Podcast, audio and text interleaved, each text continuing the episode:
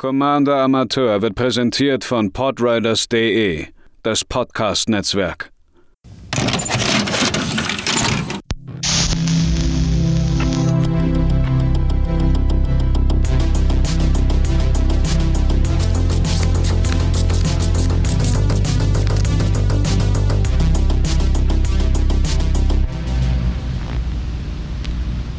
Herzlich willkommen, liebe Planeswalker, bei einer weiteren Ausgabe des Commander Amateur Podcasts. Heute mit einem Thema, was nicht unbedingt mit dem Commander-Format zu tun hat, sondern eher mit äh, Magic the Gathering im Allgemeinen. Allerdings, ähm, dadurch, dass es sich das Thema bei mir, zumindest in der Filterblase, ein bisschen ergeben hatte, dachte ich mir, wäre es ganz schön heute mal darüber zu reden, wieso man mit Magic aufhört und wie man da wieder hinkommt. Und dafür habe ich mir als äh, Gästin die liebe Maggie eingeladen. Hallo. Hallo zusammen. Magst du dich einmal vorstellen? Wer bist du? Was machst du? Und was hast du mit Magic am Hut? Gut, also, ähm, ja, ich bin Maggie, äh, irgendwas in den 30ern hängen geblieben, glaube ich. Ähm, ich äh, wohne in Köln, bin ein bisschen erkältet, wie man vielleicht hin und wieder mal hören wird. Ähm, ja, ich habe ähm, einen YouTube-Kanal, äh, beschäftige mich dort hauptsächlich mit Tabletop-Kram wie Warhammer, ähm, mit äh, Marvel Crisis Protocol zum Beispiel, also halt also gemein dieser Tabletop-Miniaturenkram. Äh, seit ähm, paar Videos auch wieder vermehrt mit Magic. Ähm, da komme ich ja dann gleich auch noch drauf zu sprechen, wie es dazu jetzt wieder gekommen ist. Ähm, außerdem findet man mich halt auch auf Instagram, äh, auch mit Pfingstes.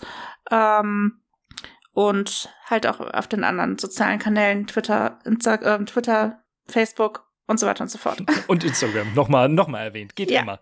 Ja, sogar mit äh, mehreren Accounts. Ne? Fotografie-Account kommt auch noch dazu, also es läppert sich dann doch. Ja, irgendwann wird sehr, sehr viel. Wenn man dann auch noch mehrere Podcasts hat und für alle die Instagram- und Twitter-Accounts äh, irgendwie verwalten muss, das wird auf die Dauer ganz schön anstrengend. Aber soziale, Tat, ja. soziale Netzwerke gehören einfach auch dazu. Und Discord-Server dann natürlich auch immer noch. Ach schon, ja, den habe ich ja auch noch, genau. Ja. Äh, die Links zumindest zu meinen Sachen findet ihr in den Shownotes und Maggies Sachen werde ich auch alle natürlich verlinken. So, mhm. ähm, wir sind auf Twitter darüber ins Gespräch gekommen, dass du jetzt seit kurzem wieder intensiver in das Hobby Magic, ja, also eingestiegen bist, zumindest dich damit wieder ähm, mehr beschäftigt hast und ich muss so ein bisschen schmunzeln, weil bei mir war es ja durchaus ähnlich, dass ich eine ganz, ganz, ganz lange Zeit damit gar nichts angefangen habe. Dann kam es mal wieder so ein bisschen hoch und ist wieder abgeflacht und jetzt seit knapp anderthalb Jahren halt äh, ist es komplett ausgetickt. Deswegen wäre allerdings einmal die ja spannendste Frage, äh, zumindest zum Anfang, wann hast du denn mit dem Hobby an sich so angefangen, beziehungsweise was waren deine ersten Berührungspunkte mit dem Spiel? Das war in den 90ern. Ähm, ich weiß noch, wir hatten hier damals in Köln äh, Feldhaus. Das war halt hier so ein großer Spielwarenladen. Und ich war mit Freunden dort. Äh, nach der Schule sind wir halt abgestürzt immer. Und ich habe dann halt vor diesem Regal gestanden und da gab es dann auch noch von Das Schwarze Auge ein Kartenspiel. Davon habe ich mir damals auch Karten geholt. Ich wollte einfach mal irgendwas mitnehmen, was ich noch nicht kannte. Und beziehungsweise Magic, ich kann mich, meine ich, meine mich erinnern zu können, dass ich da halt schon mal Fernsehwerbung von gesehen habe. Ich meine, in den 90ern gab es auch Fernsehwerbung. Oh ja, die war richtig übel. Ja, also es war halt irgendwie nicht so 100% unbekannt, aber ich hatte halt noch keine direkten physischen Berührungen damit. Und habe mir dann halt damals äh, ich meine, es müsste Portal 1 oder 2 gewesen sein, ich weiß nicht mehr genau welches.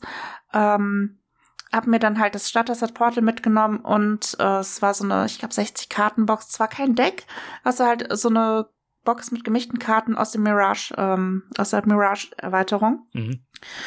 Und ähm, die Mirage-Karten waren sogar noch auf Englisch, weiß ich noch. Ja, und das war dann halt so mein erster Berührungspunkt. Ich habe dann halt wirklich ein paar Runden mal gespielt, fand das super interessant. Ähm, hab mir dann auch, glaube ich, vereinzelt auch mal ein paar Booster geholt. Ich glaube, Merodin und so ein paar Sachen waren dabei. Hab dann aber auch tatsächlich äh, irgendwann so den Faden verloren und den dann auch wirklich erst später wieder aufgegriffen. ich glaube, das ist eben der wichtigste Punkt eigentlich für dieses gesamte Thema. Äh, ich kann mich zumindest bei mir noch ziemlich genau dran erinnern. Ähm, ich bin ja über meine Klassenkameraden damals in der fünften Klasse an Magic gekommen. Die haben es irgendwann mal auf dem Schulhof gespielt. Ich fand das da super interessant aus und habe mir dann das Starter-Set für die siebte Edition geholt, müsste das gewesen sein. Da gab es dann das Dorn Elementar im Foil und allem möglichen Kram drin. Es gab sogar eine CD-ROM mit äh, so einem äh, Einführungsprogramm. Ach ja, da kann ich mich auch noch dran erinnern. Da das war so, das war damals dann, also wenn ich dann halt irgendwie äh, niemand zum Spielen hatte, dann habe ich halt diese CD reingeschmissen und dann halt gegen den Computer dann mit diesen vorgefertigten Decks gezockt. Mhm. Aber ich glaube, das ist dann ähnlich bei dir. Ich, ich vermute es einfach mal. Also ich habe dann in erster Linie auf dem Schulhof gespielt. Äh, am besten natürlich auch mit Karten ohne Hüllen. Ich glaube, ähm, heute würde ich meinen damaligen Ich dreimal um die Ohren hauen. Bitte, bitte, bitte pack diese Karten vernünftig weg und alles. Aber äh, ich habe dieses ganze also bei uns war es auch ein Kaufhaus in dem äh, Stadtteil in Hamburg, in dem ich groß geworden bin. Da gab es dann die Booster. Ähm, aber so richtig irgendwie in einem Local Game Store oder irgendwie sowas oder bei einem F äh, Friday Night Magic oder so mitmachen, das hat mich irgendwie nie gekickt, sondern es war immer nur mit Freunden auf dem Schulhof. Weißt du noch, wie es bei dir war? Es war bei mir genauso. Also halt wirklich maximal Schulhof äh, oder halt damals mit ähm, Freunden dann halt äh, zu Hause bei Übernachtungspartys und so weiter. Aber halt jetzt nie irgendwie groß in Läden oder so. Irgendwie hat mich das immer so, so abgeschreckt, weil ich halt nie so die Zeit und auch teilweise auch die Motivation hatte, mich so tief in das Thema reinzugraben, um halt irgendwo dann halt mich zu trauen, irgendwo in den Laden zu gehen, Karten auf den Tisch zu knallen und sagen, so, jetzt äh, möchte ich mal gegen jemanden spielen und dann gnadenlos auf die Fresse bekommen oder sowas. Ja. Das hat mich halt immer total abgeschreckt. Und äh, es hat sich auch nicht wirklich geändert, muss ich gestehen. nee, ich bin auch kein großer Fan von, von Turnieren und sowas irgendwie. Ich finde das bei, ich finde es ein bisschen merkwürdig. Ähm, das ist ja auch einer der größten Gründe, warum wir intensiver dann jetzt Commander spielen. Einfach weil wir eine feste Freundesgruppe haben, in der ein paar Leute Magic spielen. Und das ist einfach das Mehrspielerformat in, für, für viele Leute. Ist ja nun mal auch das ähm, erfolgreichste Format generell in Magic gerade. Und dementsprechend hat es sich einfach so mega krass angeboten aber jetzt irgendwie zu einem Magic-Fest oder sowas fahren, was dann ein Get-Together ist. Ich finde ja schon immer äh, Comic-Cons und so ein bisschen merkwürdig. Ähm, und das Ganze dann auf Magic gemünzt, ja, weiß nicht, muss nicht sein. äh, ist jetzt dann allerdings die Frage, bei mir, ich weiß es noch relativ genau, äh, warum das der Grund war. Warum hast du denn dann irgendwann das Hobby aus den Augen verloren? Das kann ich so gar nicht mehr genau sagen. Es war halt, wie gesagt, Mitte in den 90ern. Ähm, es war halt so eine Phase, wo dann halt eben diese Neugierde wirklich ähm, gespiked ist, wo man dann halt das intensiv durchgezogen hat. Äh, also auf meinem Level dann intensiv. Für viele war es wahrscheinlich einfach nur so, so ein äh, Liebäugeln vielleicht. Aber so intensiv, wie man es halt als Kind oder Teenager auch machen kann. Ne? Ja, genau. Und ähm, es ich denke mal einfach, dass halt andere Themen dann relevanter waren. Also ich kann mich das gar nicht mehr wirklich so, das gar nicht mehr so wirklich so aufrufen, was da damals eigentlich genau war, weil es halt einfach schon echt ewig her ist gefühlt. Ähm, aber ich kann mir halt einfach nur vorstellen, es war auch damals äh, damals in der ähm, weiterführenden Schule habe ich dann halt auch meine ersten Kontakte zum Thema Warhammer gehabt. Hm. Ähm, habe mir dann ein paar Miniaturen geholt und aber dann auch nicht so tief reingestiegen, dass ich halt irgendwie das länger verfolgt habe und das dann halt auch irgendwann wieder so völlig verpufft ist und ähm, das war aber damals, denke ich, bei mir halt bei vielen Themen so, dass ich halt irgendwie nochmal so ein kurzzeitiges großes Interesse hatte und dann einfach nicht mehr so die Motivation hatte, das zu verfolgen. Ah, ja, das kann ich mir vorstellen. Ähm, bei uns war das so, dass zwischendurch halt Yu-Gi-Oh! reingegrätscht ist. Dafür war ich dann genau in dem richtigen Alter als Zielgruppe. Dann kam Magic allerdings wieder auf und dann, und ich weiß es noch bis heute, halt, äh, das habe ich hier auch schon häufiger erwähnt, so Mirrodin-Block und Kamigawa-Block waren meine absoluten Hochzeiten. Und dann kam Ravnica, die erste Edition. Ich habe mir da, ich habe mir dann auch immer die ähm, Einführer- oder Einsteiger-Decks immer geholt damals, weil es nur mal das war, was es bei uns gab. Ähm, und ich habe mir da ein Deck geholt. Und dann wollte aber niemand aus meiner Klasse oder auch aus dem Umfeld mitzocken. Und da hat man dann, es ist wirklich wie so ein, ja, wie so eine Unterbrechung in dem Ganzen, dass es dann echt abgesunken ist. Und dann hat keiner mehr Magic gespielt, weil ab der siebten Klasse waren irgendwelche anderen Dinge interessant. Pubertät zum Beispiel. Ganz spannende Zeit. Ähm, und dann hat es tatsächlich auch sehr, sehr, sehr lange gedauert, bis das Ganze wieder ein Thema wurde. Und ähm, die Karten, die ich hatte, habe ich allerdings nicht weggeschmissen, sondern sie haben in einer Tupper-Box äh, äh, irgendwo unterm Bett oder so ihr Dasein gefristet. Und äh, dann ist natürlich jetzt äh, daraus resultierend die Frage, wie oft haben wir denn schon wieder angefangen mit dem ganzen Ding? Äh, zu welchen Zeitpunkten? Wie war das denn bei dir?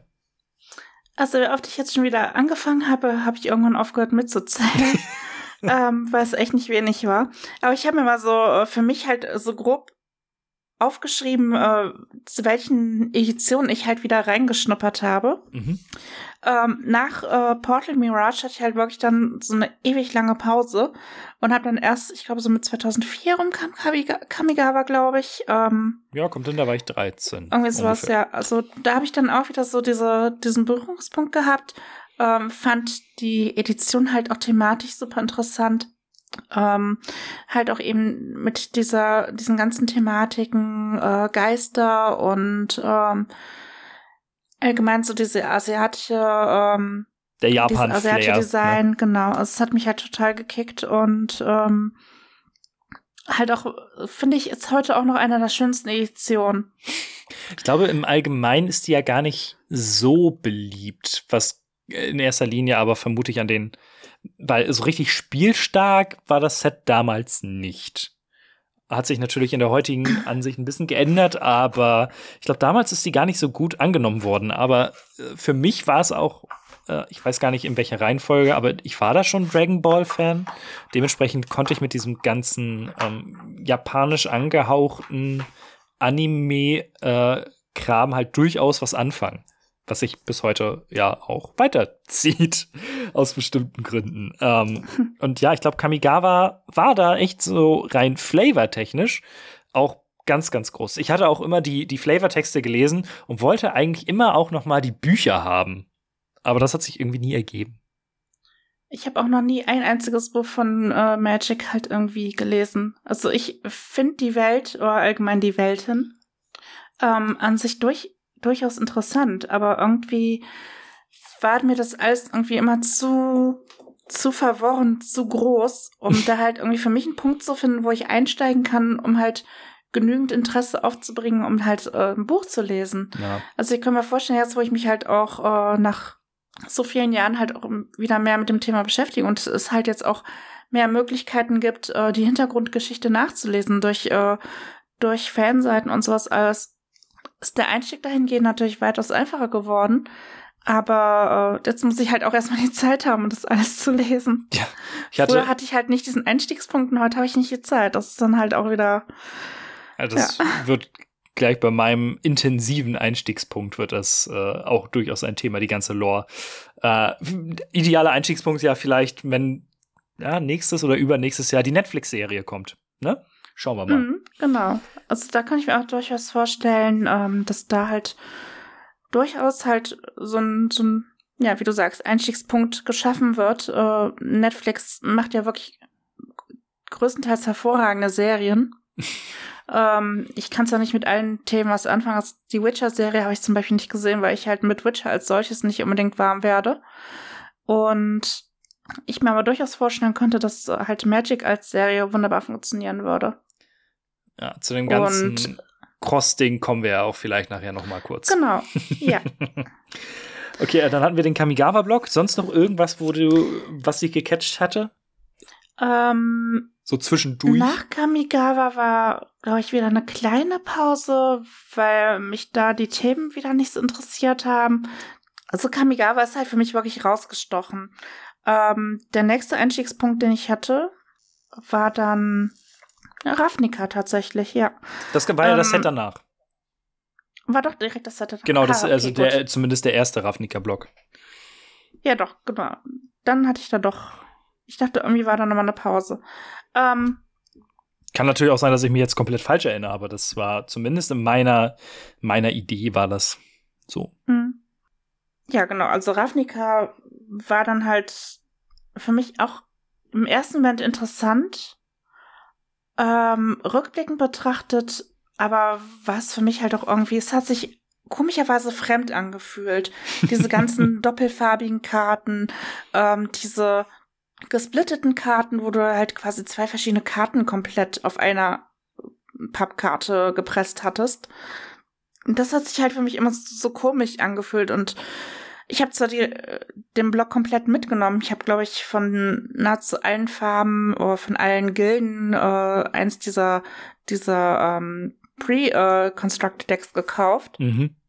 Ähm, aber irgendwie, ich weiß es nicht. Es hat sich anders angefühlt einfach und da kam ich nicht äh, so 100% mit klar. Ich glaube, dieses Stadtsetting war halt einfach was, weil von Kamigawa und Mirrodin und auch die ganze Wetterlichtsaga, da hattest du ja nie, das war ja alles eher klassische Fantasy oder halt ähm, ja keine keine Plane oder kein, keine Welt, die große Städte gezeigt hat. Und dann kommt halt Ravnica, was halt aus einer Stadt besteht und halt den, den Wildlands, wo die Gruel rumchillen. Äh, und das, ich fand's auch super merkwürdig. Gerade weil es eben halt diese, es gab Hochhäuser und all sowas. Und das war irgendwie, ja, fand ich das verwirrend und dementsprechend finde ich es auch eigentlich ganz spannend, dass es ja heutzutage mit zu den beliebtesten Planes überhaupt gehört. Äh, man war da ja inzwischen dreimal, viermal, ich weiß es gerade gar Ich nicht mehr. glaube viermal sogar. Ja, ne? Man hatte Return to Ravnica, ähm, dann kam ja noch irgendwie man hatte den ersten, man hatte Return, und dann ja dann, dann kam noch eine Ravnica. Dragon Maze, glaube ich, hieß das Genau. ja. Und dann kam die ähm, Guilds of Ravnica und äh, Allegiance und War of the Spark, Genau. das ähm, alles da gespielt hat. Mein ja. Gott, mein Hirn ist so voller Scheiße teilweise, es ist unglaublich. Ja, vor allem, ich merke halt auch, weil ich halt einfach gerade so so viele Interessen habe und so viele verschiedene Franchises, dass ich dann halt teilweise irgendwann irgendwie nicht mehr weiß, wo oben und unten ist. Und ähm, ja, um nochmal auf äh, Ravnica zu sprechen zu kommen, also nicht tatsächlich die Welt hat mich irritiert. Die fand ich eigentlich ganz interessant und auch das mit den Gilden und äh, deren Farbidentitäten fand ich super interessant. Aber die Mechaniken oder beziehungsweise halt eben diese Kartendesigns als solches, ne, wie Mhm. jetzt das halt mit diesen äh, gesplitteten Karten und so, das hat mich halt irgendwie, ich weiß nicht, hat sich für mich total komisch angefühlt und war halt für mich persönlich, weil ich ja bis dato dann halt nur äh, Portal und ähm, Mirage und Kamigawa kannte, einfach für mich so, so anders und fremd. Also das, das, äh, die Plane selbst fand ich total interessant. Hm. Sonst hätte ich, glaube ich, nicht äh, so lange durchgehalten.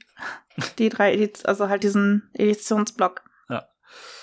Äh, bei mir war das dann so, dass, wie gesagt, nach Ravnica war dann ein harter Cut und wir haben dann irgendwann angefangen, nach dem Abi sogar noch. Ähm, teilweise habe ich dann mit einem Freund einfach, wenn wir abends uns zum Zocken oder so getroffen haben, er hatte auch noch Magic-Karten, haben wir dann auch gespielt. So, er hatte tatsächlich ein sehr, sehr gutes Reanimator-Deck mit allem, was man da in den verschiedenen Formaten so mitbraucht. Und ich habe dann aus meinen, den Karten, die ich da hatte, war dann ein sehr schlechtes Geisterdeck geworden, weil davon hatte ich einfach am meisten da. Äh, das war schon hart, aber das war dann so der Punkt, bei dem ich auch wieder äh, stärker eingestiegen bin. Interessanterweise habe ich aber keine Ahnung, welche Sets da gerade waren. Allerdings, und das ist eine Sache, äh, wo du mir wahrscheinlich zustimmen wirst, wenn man dann eine Zeit lang draußen war und sich dann anguckt, was alles so für Karten gedruckt wurden, fühlt man sich so ein bisschen erschlagen, oder? Ähm, absolut, ja. Vor allem, ähm, das wundere ich mich heute immer noch. Ich habe halt äh, zwischendrin, muss ich gestehen, halt auch öfters mal Karten verkauft. Also ich habe von Ravnica zum Beispiel nur noch eine einzige Karte ähm, in doppelter Ausführung, den Stinkwurzbold. ähm, Sehr gut. Weil ich den halt absolut großartig fand. Äh, auch, ist auch einfach eine gute Karte. Her. Ja, absolut. Und ähm, leider halt auch nicht mehr so in gutem Zustand, weil äh, Schutzeln, wer braucht die schon, ne? ja, danke Vergangenheits-Maggie. Mhm. ähm, und äh, also wenn ich dann so meine Kartenboxen durchforste, finde ich ja auch noch Karten aus Lorwyn und äh, Shards of Alara und sowas, also wo ich mir denke, davon habe ich mir die Karten gekauft, wo kommen die her? Und das ist, ist eben, was bei mir das Problem ist. So, als ich dann wieder eingestiegen bin, so, was zur Hölle, dreifarbig, wer macht denn so einen Schwachsinn? Wer baut sich denn so eine Decks mit Alara? Oder was sind das für komische Elfen und Wesen aus Lorwyn? Und was soll das hier eigentlich alles? Und das ist, glaube ich, eine der Sachen, die den Einstieg generell in dieses ganze Hobby und eben den Wiedereinstieg für viele so unfassbar schwierig macht, weil du inzwischen über 20 Jahre an Historie mit diesem Hobby hast. Ja, aber ich finde, ähm, wo mir das halt auch super schwer fällt, ähm, meine Tochter steht halt mittlerweile auch total auf Pokémon und wir haben uns dann halt Pokémon Booster geholt und jetzt hast du da halt irgendwie Pokémon äh, XYZ-Varianten und äh, VMAX und äh, Schlag mich tot. Und ich stehe dann davon und denke mir, was ist das? Ich will doch einfach nur ein Pokémon. Gib mir mein Bisasam und ich bin glücklich. Ja, das, das, ist das, ist das Problem derjenigen, die mit, äh, die damit angefangen haben. Ja, aber ich glaube halt auch einfach, ähm, ich meine, muss man sich jetzt auch mal eingestehen, wir sind halt mittlerweile, ich zumindest gehöre schon halt wirklich zu den älteren Leuten in der Hinsicht ähm, und merke halt immer mehr, dass ich mich mit Neuerungen und mit Veränderungen immer schwerer tue. Und das, ich meine, wie häufig wurde schon gesagt, dass Magic tot ist, weil sie irgendwas geändert haben? Also, äh, das, Genauso wie World of Warcraft seit Jahren tot ist, ne? Und trotzdem ja, zocken es alle. Natürlich. Da war ich in diesem ganzen MMO-Ding, war ich ja, Gott sei Dank, zumindest für mich, nie so richtig drin. Ähm, um das, die, den Punkt zumindest für mich noch mal so ein bisschen abzuschließen, ähm, wo ich dann wieder richtig, richtig stark ins Hobby gekommen bin, ist in erster Linie durch Arena. Das hat sehr stark da geholfen. Ähm, ich hatte dann zwischendurch ähm, gesehen, dass es irgendwie Color Dash, dass es da ein paar Karten gab, die ich ganz cool fand und die sahen ganz witzig aus. Und dann habe ich halt mitbekommen, okay, es gibt dieses Online-Spiel für Magic und da mir ja geilo, ab dafür, hab, hatte auch einen Beta-Account und alles. Und mit dem richtigen Release und dann dem Release des, ähm, ich glaube, es war Ravnica Allegiance, wenn ich mich nicht täusche. Da bin ich dann richtig stark ausgerastet. Und als dann die Spoiler-Season für War of the Spark losging, habe ich mich in tausende Seiten und tausende Stunden gefühlt in die Lore reingelesen, was ist vorher passiert, wohin kulminiert das hier gerade alles, was für Karten gab es mit der Gatewatch, was war auf Amonkhet los und so weiter und so fort. Und dann war ich voll wieder mit dabei. Äh, man hatte dann zwischendurch halt seine, seine Versuche mit im Freundeskreis und da gab es dann so ein paar Küchentischpartien äh, und so weiter und so fort. Aber so richtig heavy ging es erst wieder mit Arena los. Arena war für mich ähm, eine Zeit lang eher uninteressant. Ich habe es mir zwar irgendwann mal auf den Rechner geschmissen, ähm, weil halt kostenlos und Magic und vielleicht finde ich ja irgendwann doch mal die Zeit dafür. ähm, aber wenn ich dann halt irgendwie zum Zocken am Rechner komme, was halt wirklich hauptsächlich World of Warcraft. Mhm. Ähm, und äh, mittlerweile komme ich halt hin und wieder, halt gerade wenn es halt jetzt auch eine neue Edition gibt, dann doch mal halt irgendwie dazu, mal ein bisschen Arena zu zocken. Ähm, mach dann so meine Daily Quest sozusagen, äh, mal ein paar Schlachten und ähm, ja, kauft man halt von dem erspielten Geld dann halt direkt Booster. Aber äh, es ist halt für mich immer noch ein kompletter Unterschied zum physischen Magic. Also das ist halt ähm, ja nicht mal nicht mal ein Substitut. Es ist halt wirklich äh, ja, wenn man gerade im Rechner sitzt und irgendwie Zeit totschlagen will, oder wenn ich jetzt, äh, ich habe auch das Spiel auf dem Handy, äh, wenn ich jetzt irgendwo im Wartezimmer sitze, dann schmeiße ich mal eine Runde an. Aber es ist halt für mich einfach, es fühlt sich nicht so gut an, wie es halt äh, echte Karten tun. Das ist genauso, ich habe lieber ein echtes, also ich lese gerne E-Books, aber ich habe lieber das echte Buch in der Hand. Das ist, ist halt irgendwie, ich weiß es nicht. Also da kann ich mich noch nicht so komplett mit der Digitalisierung anfreunden. Stichwort ja, alt und äh, Gewohnheit ja. und neue Dinge. Äh, ich ich kann es durchaus verstehen, äh, dass man da so ein bisschen den Abstand haben möchte. Auf der anderen Seite, äh, ich habe halt nie Standard gespielt, weil wir hatten ja schon kurzes Thema mit dem Job und so weiter und so fort, dass ich das komisch finde. Und ich fand die Idee eines rotierenden Formates, für das man immer und immer und immer und immer wieder Geld ausgeben muss, ähm, fand ich super ätzend. Also jetzt gebe ich halt immer und immer wieder Geld für neue Commander-Decks aus, aber mhm. das fühlt sich doch noch schon mal ein bisschen was irgendwie anders an. um, ähm, und dadurch, dass man, es ist natürlich Free-to-Play und wer viel Geld ausgibt, kommt schneller äh, an die Decks und so weiter und so fort. Aber dadurch, dass man äh, umsonst theoretisch Arena spielen kann, äh, finde ich das einfach viel interessanter und ich achte dann einfach auf viel mehr, was für Karten eigentlich so in den Sets sind. Und ja, dann ging es zumindest, um den Kreis noch einmal zu schließen, ähm, habe ich irgendwann äh, angefangen, mir Streamer und alles anzugucken, beziehungsweise Streams, Twitch gucke ich eher selten, aber YouTube halt, äh, irgendwelche Aufnahmen. Und dann war eine meiner ähm, äh, Lieblings-YouTuberinnen, äh, äh, Alias V, die war bei Game Nights, ähm, der bekanntesten Commander-Show äh, in dem gesamten Kosmos. Und wir hatten schon immer angefangen mit den Precons von 2017, glaube ich, zu spielen. Da ist der Funke bei mir für das Format nicht übergesprungen.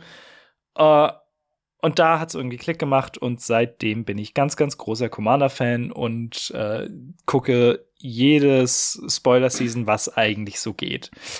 Ähm, aber du, bei dir hat sich das Ganze ja jetzt noch mal wieder neu entfacht, auch auf eine andere Form und Weise, auch mit deinem YouTube-Kanal.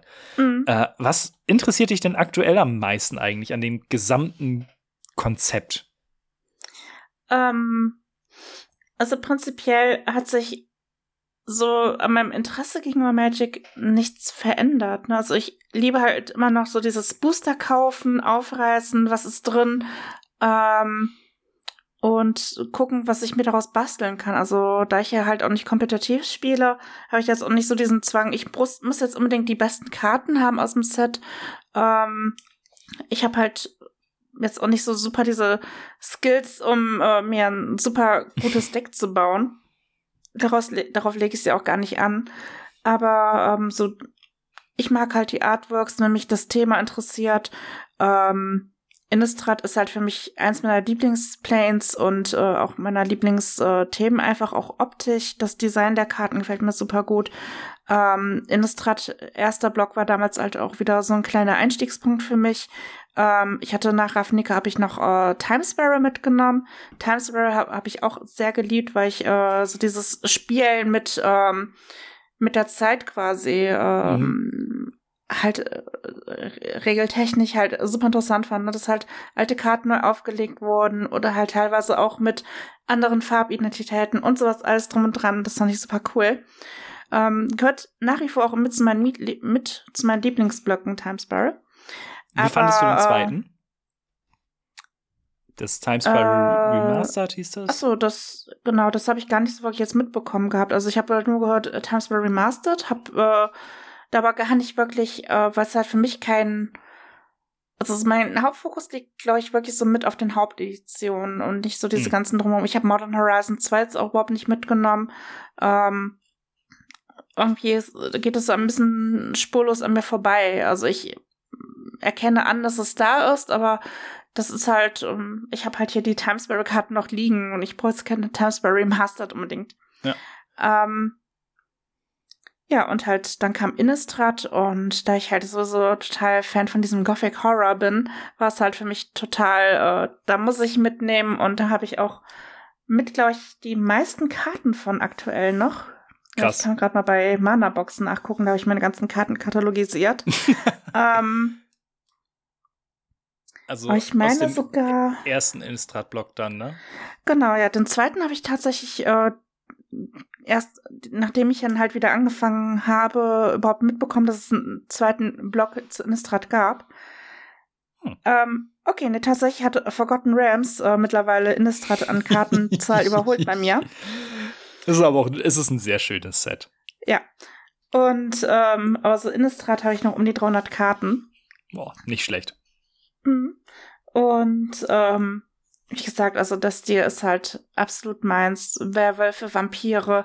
Ähm, ich finde immer noch Engel vom Alabaster-Schwarm ist eines der schönsten Kartenartworks, die ich je in Magic gesehen habe.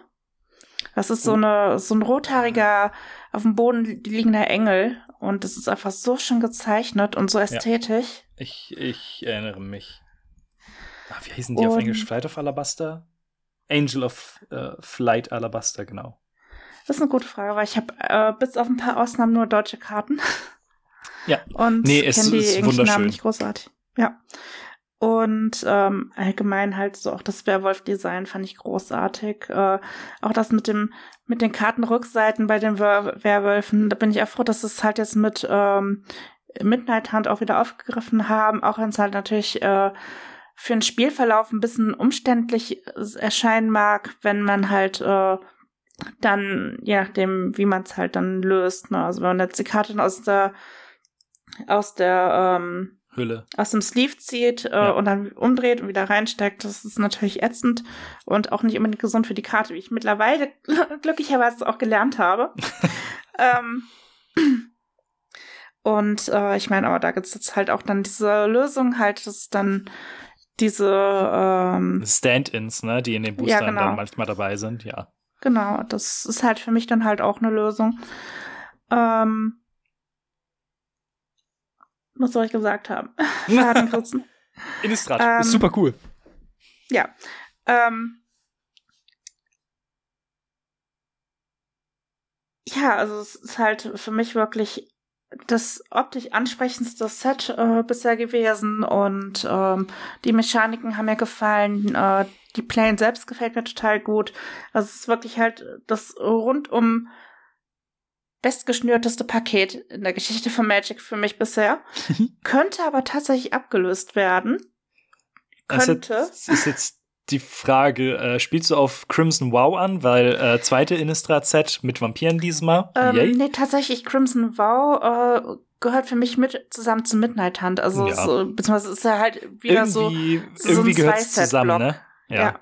Und da kommt ja dann auch noch dieses, äh, dieses neue Draft. Ähm, Produkt halt, wo dann beide Sets zusammen eingetütet sind. Irgendwie Oh. sowas habe ich das verstanden. Ne? Ja, genau, es sind einfach zu viele Produkte. Nee, dann meinst du wahrscheinlich äh, Kamigawa, ne? Die Rückkehr. Exakt, ja. Ja. So mit Bin meinem kleinen Neon-Fetisch. ich bin super gespannt, was das wird. Äh, Ich auch. Also die Artworks fand ich absolut großartig und ähm, so als kleine Hintergrundinfo für die äh, Leute, die mich nicht kennen. Also ich äh, fotografiere hobbymäßig auch und habe da halt auch einen starken Fokus auf Neonfarben und Cyberpunk, Synthwave äh, und so weiter. Und deswegen ist Kamigawa, was halt auch mit zu meinen Lieblingsblocks gehört, plus dann halt Cyberpunk, Neon-Geschichten. äh, also was will ich mehr, ne? RD hat dich einfach gefragt, was es werden soll. Und, äh, das ist dabei rausgekommen. Maggie, was willst du? Ja. Äh, zu guter Letzt ähm, fand ich das einfach eine sehr spannende Frage, gerade weil die Dinger ja im Grunde genommen darauf abzielen, neue Leute zu Magic zu holen oder vielleicht auch Leute, die die Marke kennen, äh, wieder zurückzubringen. Und du hattest ja schon durchaus erwähnt, dass du äh, bei Warhammer drin steckst und allem drum und dran. Ähm, und ich hatte das Thema in dem Podcast einfach noch nicht, deswegen hat es sich einfach angeboten. Mhm. Ähm, dieses gesamte Universes Beyond Kram und die Cross-Marken-Promo, die Magic äh, gerade fährt. Wie stehst du dazu als jemand, der jetzt der das Hobby durchaus betreibt, aber nicht annähernd so tief drin ist, wie es äh, einige der lautesten Stimmen sind? Man muss natürlich sagen, dass negative und laute Stimmen immer stärker wahrgenommen werden als äh, Menschen, die halt grundsätzlich gechillt und äh, zufrieden sind. Ähm, zu den Personen zähle ich mich tatsächlich auch selber. Ich kann verstehen, dass es ungewohnt ist, wenn da jetzt auf einmal irgendwie äh, ein Commander-Deck mit Space Marines äh, angekündigt wird. Oder halt dann eben äh, so wie Herr der Ringe oder ähm, viele wahrscheinlich der größte Don im Auge Fortnite. das Fortnite Secret Layer. Ich kann es irgendwo verstehen, aber ich denke mir, es sind keine Standardsets. Sie werden nicht standardlegal sein. Und mhm. äh, if you don't like it, don't buy it, denke ich mir dann halt so. Und man in meinem Spielerkreis äh, sollte man halt, äh, bin ich gewohnt, dass man halt offen kommuniziert. Wenn mich jetzt stören würde, du hör mal, du hast jetzt irgendwie einen Space Marine in deinem Deck und das versaut mir irgendwie meine ähm, ähm, Immersion. Immersion, genau. Ähm, dann kann ich das meinem Gegenüber ausdrücklich erklären und im Normalfall sollte die Person das verstehen und darauf eingehen können. Und äh, wenn das nicht der Fall ist, dann sollte man sich halt vielleicht auch Gedanken um seinen Spielerkreis machen, denke ich mir. Ähm, weil ich persönlich, ich habe mittlerweile so viel Erfahrung und so viel halt auch Selbstbewusstsein in meinem Leben, dass ich sage, was mir nicht gut tut, sortiere ich aus. Mhm. Und ähm, mir ist meine Zeit zu schade, mich mit Dingen abzugeben, die mir nicht gut tun. Und deswegen ähm, sehe ich da für mich persönlich jetzt weniger ein Problem. Ne? Ich, also auf ein paar Sets freue ich mich tatsächlich auch, also beziehungsweise nicht freuen im Sinne von muss ich unbedingt haben, aber ich habe Interesse, ich werde mir angucken, was dabei herumkommt. Ähm, ich spiele ja auch hin und wieder mal Fortnite. Ich bin da jetzt nicht so super tief drin. Also ich, ich schmeiß ab und zu mal die Xbox an, zock mal eine Runde. Äh, Gerade wenn eine neue Season startet, gucke ich mir das mal an, ob da irgendwas drin ist, was mich gerade aktiv reizt. Ähm, ich weiß nicht, wie es als Magic funktionieren soll. Äh, Wenn es halt in Form eines Secret Lairs ist und halt, keine Ahnung, äh, irgendwelche äh, Basic Lands dann halt irgendwie mit Fortnite-Bildchen ausgestattet werden. Mein Gott, äh, jucken mich nicht, ne? Also tut mir nicht weh, äh, ich muss Eben. es nicht kaufen, gut ist. Ähm, genauso Warhammer, ne? Also ich habe zwar Interesse an Warhammer und äh, mag halt auch die Welt und ähm, die Thematik dahinter total gerne, ähm, sonst würde ich das Tabletop nicht spielen. Ähm, wie das Ganze halt als Magic funktioniert, wird sich zeigen, aber ich bin da, habe ja jetzt nicht so diese anfängliche große Skepsis und gehe da eigentlich äh, relativ offen ran an die Sache und guck's mir an und wenn es mir nicht gefällt, okay, dann ist es halt so. Mir kann nicht alles gefallen, was äh, eine Firma rausbringt. Und so Cross-Promotions sind halt mittlerweile einfach Standard äh, in in unserer Welt, ne? Und äh, es hast ja bei so vielen Dingen, dann wird halt irgendwie, um jetzt noch zurück auf Fortnite zu kommen, dann hast du den Master Chief durchrennen, dann hast du Kratos, das God of War rumrennen und so weiter und so fort. Es ist halt einfach, äh, gehört für mich mittlerweile dazu. Und das ist halt etwas, wo ich auch irgendwie erstmal reinwachsen musste.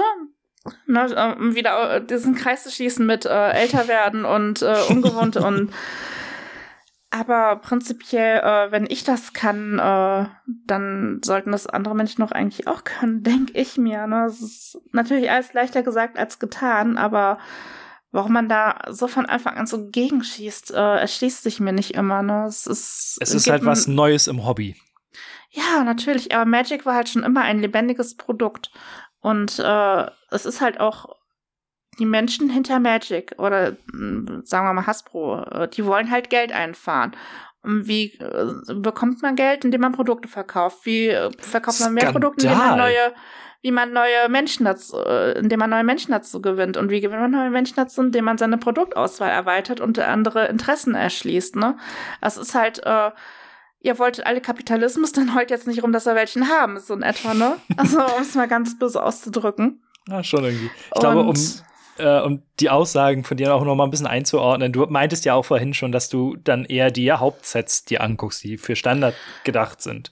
Genau, und das ist weil dann, ich halt, ja. Ja, und dann ist es da halt, wenn explizite Commander-Karten für ähm, in der Warhammer 40k äh, in dem Kram kommen, da kann ich schon verstehen, dass man da irgendwie skeptisch ist. Aber wie du ja schon meintest, dann kaufst du nicht. So so einfach ist das Ganze ja. halt. Am Ende, am Ende wählt man mit seiner Geldbörse. Und so scheiße die gesamte Community, die Walking Dead Secret Layers fanden, es war das, was mit am besten verkauft wurde. Und das ist nun mal leider das große Problem. Ja. Und es ist halt ähm, gerade halt in so so Gaming-Communities, ob das jetzt Videospiele sind oder halt eben Tabletops, Drawing Card Games, ähm, stößt man halt so oft auf diesen, diesen für mich irrationalen Widerstand, wenn halt irgendwie auch nur die kleinste Änderung äh, gebracht werden sollte. Ähm, sag mal einem Warhammer 40k-Spieler, dass du gerne weibliche Space Marines sehen würdest. Oh, äh, oh Gott, nein. das, also die Diskussion möchte ich mir, glaube ich, nicht antun. Genau, ne? Also da merkt man halt schon, wie verhärtet da diese diese Einstellungen sind und ähm, wie leider halt auch Gatekeeping dort halt aktiv betrieben wird. Mhm. Und das ist halt, finde ich, eine traurige Entwicklung. Aber es ist halt leider auch so, dass, dass halt einfach so viele Menschen dieses Hobby für sich beanspruchen und äh, so diese, die, ähm, diese, wie soll ich sagen, ähm, diese Vorherrschaft in diesem Hobby halt für sich behalten wollen und ähm, ja, es ist halt, ne, wie du sagst, die lautesten Stimmen und hm. aber prinzipiell, ich denke, Magic bzw. Ähm, Wizards of the Coast und Hasbro werden halt einfach mal so ein bisschen abstecken, wie weit können wir gehen, was, äh, was wird sich verkaufen. Und wenn die Leute es halt wirklich scheiße finden, dann wird es auch keiner kaufen. Und dann mhm. hat sich das Thema dann auch wieder erledigt, ne? Ja, absolut. Na, ich bin da ich bin da komplett bei dir. Ich, also, ich sehe dem Ganzen auch eher skeptisch in, äh, entgegen, aber wir einfach mal abwarten und gucken und wenn sich wenn mir irgendwie, wenn ich mit zufälligen Leuten online eine Runde Commander spiele und da haut jemand irgendwie ein Fortnite Alter äh, Alternativkarte von Lazzo, ja Gott, dann soll es eben so sein. Mhm. Äh, zum Beispiel, äh, was mich jetzt auch, ähm, um halt auch zu zeigen, dass eben dieses Marketing funktioniert, ähm, durch dieses Cross-Promotion mit, ähm, mit Godzilla bin ich überhaupt erst wieder auf Ikoria gestoßen. Ja. Was dann halt auch äh, meinen erneuten Wiedereinstieg sozusagen befeuert hat. Und ähm, daraufhin ich mir dann halt auch eben diese, dieses Bundle geholt habe vom Pre-Release-Boxen wusste ich zu dem Zeitpunkt noch nichts.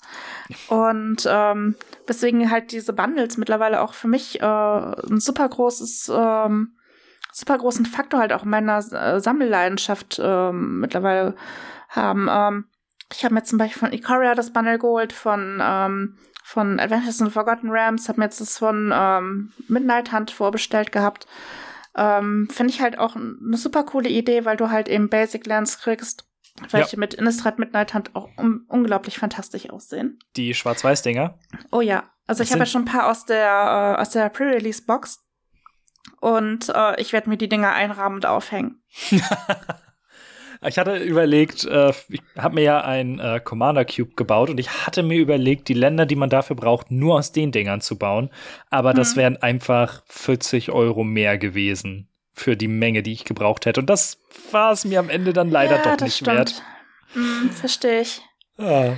Aber ähm, ich glaube, das ist dann ein ganz guter äh, Schlusspunkt, um auch dann äh, deinen wieder großen Wiedereinstieg äh, zu feiern und wo du schon das Pre-Release-Kit angesprochen hattest, ähm, du hast es ja auch bei YouTube geöffnet, um zu gucken, was da so drin ist, genau. wenn ich genau. mich nicht täusche, richtig, ne? Exakt, ja. Und ähm, kann ich ja schon mal so ein bisschen vorwegnehmen. Ähm, morgen hole ich noch meine, ähm, das erste Mal, dass ich das mache. Äh, ich habe mir eine Displaybox ähm, bestellt. Sehr gut. Die hole ich morgen ab. Ähm, tatsächlich habe ich mich für die Set Booster entschieden, weil ich die halt äh, cooler finde. Also ich habe ja von Forgotten Realms solche Set Booster und Draft Booster gehabt. Und irgendwie die Set Booster fühlen sich für mich cooler an. Es ist ja äh, Set-Booster, Draft-Booster und Collectors ist noch mal. Das ist eine, das ja. ist eine ganz, ganz eigene das, Geschichte. Übrigens das war auch ja. Äh, zur Info: Wir nehmen das Ganze am 23. auf, an einem Donnerstag, einen Tag vor Midnight Hunt Release. Genau. Und ähm, ja, also für mich, äh, das war halt jetzt auch so ein Punkt, wo ich erstmal mit klarkommen musste, äh, dass es jetzt verschiedene Booster-Typen gibt, ähm, das Commander-Format war für mich jetzt auch eine komplette neue Sache, als ich mit Decoria wiedergekommen bin. Oh ja. Und ich wusste stimmt. erstmal überhaupt nicht, was ist denn das? Und ich kenne halt, du kaufst dir Karten, bastelst dir ein 60 Kartendeck und gut ist. Und äh, musste mich da jetzt erstmal die ganzen Formate reinlesen. Pauper, Standard, Pioneer äh, und so weiter und so fort. Äh, für mich war halt irgendwie bis dato immer so klar, ja, ich habe hier meine Karten aus 20 Jahren Magic und bastel mir daraus ein Deck fertig. Und ähm, aber prinzipiell finde ich die Formate als solches auch äh, durchaus sinnig und ähm, ist ja für jeden was dabei im Prinzip. Eben. Und Wenn äh, du, wenn du ins äh, Commander-Format reinschnuppern möchtest, ich kenne da einen äußerst guten Podcast, der da den Einstieg erleichtern soll. hm, wer könnte das denn sein? Aber tatsächlich ähm, habe ich jetzt auch die Gelegenheit genutzt und habe mir, äh, auch wenn es leider wohl ein relativ schwaches Commander-Deck sein soll, ich habe mir das, äh, das grün-weiße Coven ähm, Precon Commander-Set bestellt. Das dürfte auch morgen oder übermorgen ankommen. Nice. Äh, Dann sag mal gerne so Bescheid. paar- Oh ja, gerne. Und dann gucken wir mal, dass wir irgendwie über Spelltable online vielleicht ein oder zwei Runden spielen. Ja, und habe auch schon mir so ein bisschen Gedanken gemacht, äh, welche Karten ich vielleicht dann halt auf lange Sicht ersetze oder was ich halt jetzt aus meinen vorhandenen Karten reinnehmen könnte. Ähm, aber das ist dann halt, das hat keine Eile und äh, erstmal will ich dann halt mit dem, so wie es gekommen ist, dann halt auch mal ein bisschen rumtesten und da habe ich ja Mhm. dann jetzt jemanden zum zum äh, ja verprügeln eher nicht. Äh, ich denke nicht mit dem Deck, vor allem nicht mit deiner Erfahrung, aber Ja, du, Erfahrung ist in Commander äh, meistens sehr nichtig. ja, wird sich dann zeigen. Eben. Dann Aber wenn ich so Magic-Karten ziehe, wie ich würfel bei Warhammer, dann hast du gute Chancen. frag mich mal, wer äh, die äh, Pen and Paper, das Pen and Paper Abenteuer bei Exen und Keller auf Welle Nerdpool gehört hat, weiß, dass äh, mein Glück mich häufig verlässt. Vor allen Dingen, wenn ich Eiszauber spreche. Da ging gar nichts immer. Naja, Ja, ich habe bei uns im lokalen Tabletop-Laden auch schon den Ruf weg, dass ich wirklich grottenschlecht würfel. oh. oh je. Dann, äh, Maggie, vielen, vielen lieben Dank für deine Zeit Sehr gerne. und für diesen Jederzeit wieder. Ja, für diesen wunderschönen Talk. Vielleicht dann, wenn du Erfahrung in Commander gesammelt hast, können wir ja auch darüber schnacken, äh, worauf du so geachtet hast. Ja, gerne. Und ansonsten an die Hörer, ihr findet natürlich alle möglichen Links, Kontakte, äh, Instagram und äh, soziale Netzwerke nennt man das. Das Wort ist mir nicht eingefallen. Äh, die findet ihr natürlich äh, in den. Shownotes. Ja, es ist, dieses Internet wird sich nicht durchsetzen. Nee. Ihr findet alles äh, in den Show Notes und ansonsten hören wir uns beim nächsten Mal wieder. Und bis dahin habt noch eine schöne Zeit und nochmal Maggie, danke, dass du da warst. Sehr gerne. Tschüss.